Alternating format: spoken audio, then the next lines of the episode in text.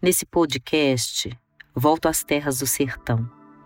Mas aqui ele se transforma em personagem. Ela foi à procura do sertão. Saiu cedo, o sol começava a nascer. Precisava ir ao seu encontro e poder dizer tudo o que guardava dentro. E já fazia tempo. Desde criança, o olhava de soslaio, para que nada ficasse à mostra Encarava seu sorriso faceiro, meio envergonhada, e deixava escapar sua face rubra, mesmo tentando disfarçar. Sempre brincavam quando eram crianças. Agora, depois do passar do tempo, caminhavam no pasto junto às árvores que haviam crescido ali. Na terra fofa do sertão, arrastavam seus pés onde a areia era fina e corriam descalços, sentindo a temperatura do solo em suas solas. Seus dedos mindinhos se tocavam toda vez que arrumavam um jeito de estarem próximos. Era uma sensação que deixava marcados seus corpos e que respondiam com uns arrepios, assim um tanto denunciador.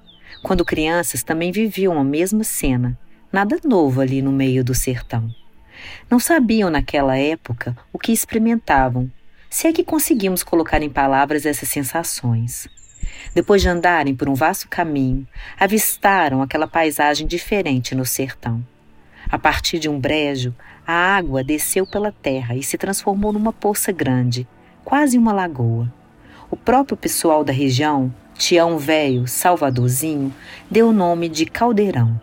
Vários pés de buritis que nascem dentro d'água marcam esse cenário. Entraram com os pés dentro da terra fofa a água com temperatura amena subiu pelas pernas até atingir a cintura. Onde tem buriti, tem água. Ali se banharam, jogaram água um no outro. E a lembrança foi revivida agora pelos corpos adultos. Ela hoje, com sua pele mais enrugada pelo tempo, o abraçou com um carinho que sempre era compartilhado. Ele a olhou com olhar de desejo. Passou a língua sobre os lábios, sentiu o gosto da fruta vermelhada do buriti. Aproximou-se dela. Passou as mãos sobre sua cintura, deixando o silêncio como pano de fundo. Somente o balanço das folhas das palmeiras podia ser ouvido. Alguns pássaros ao fundo. Era antiga essa vontade dos dois. Sertão aproximou seus lábios do dela. Ela fechou os olhos, já aguardando o que esperava numa vida. Aquela sensação que não sabia descrever como criança surgiu novamente. Seu corpo formigou, quente, ardente em brasa. Ela fechou os olhos, sentiu o calor de seu corpo. Sertão chegou mais perto. Ela abriu a boca, deixou que sua língua entrasse. Sentiu todas as areias do tempo, todos os desejos reprimidos, e ele, sem conter suas pulsões, a carregou no colo. Ela sentiu seus músculos, seu cheiro forte de homem que exala o cheiro da natureza quando arde dentro. Ela passou seus braços sobre seu pescoço, ficou suspensa. Deixou ser levada. Sabia que era uma entrega. Ali mesmo na vereda, ele a colocou com cuidado sobre o solo, sobre suas terras. Continuou a beijá-la.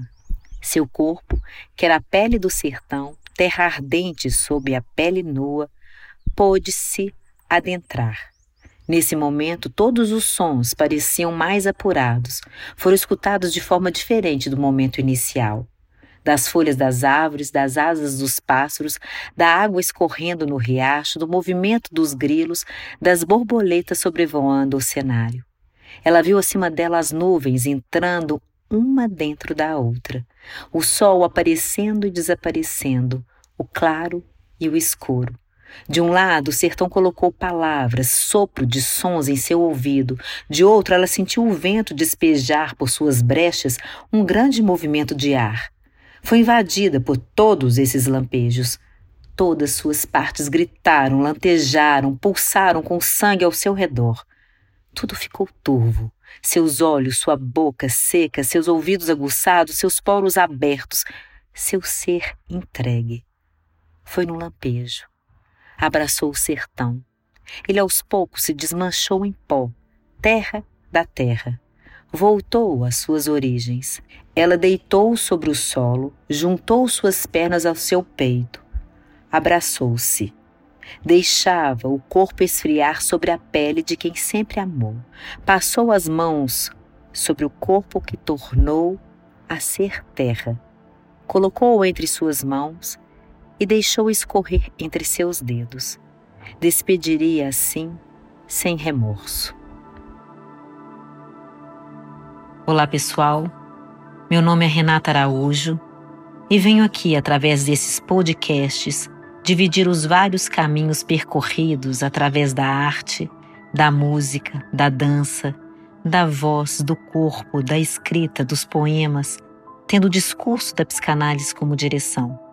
Espero que possamos abrir novas maneiras de nos questionarmos e nos posicionarmos perante a vida que nos aguarda e sermos realmente protagonistas de nossas histórias.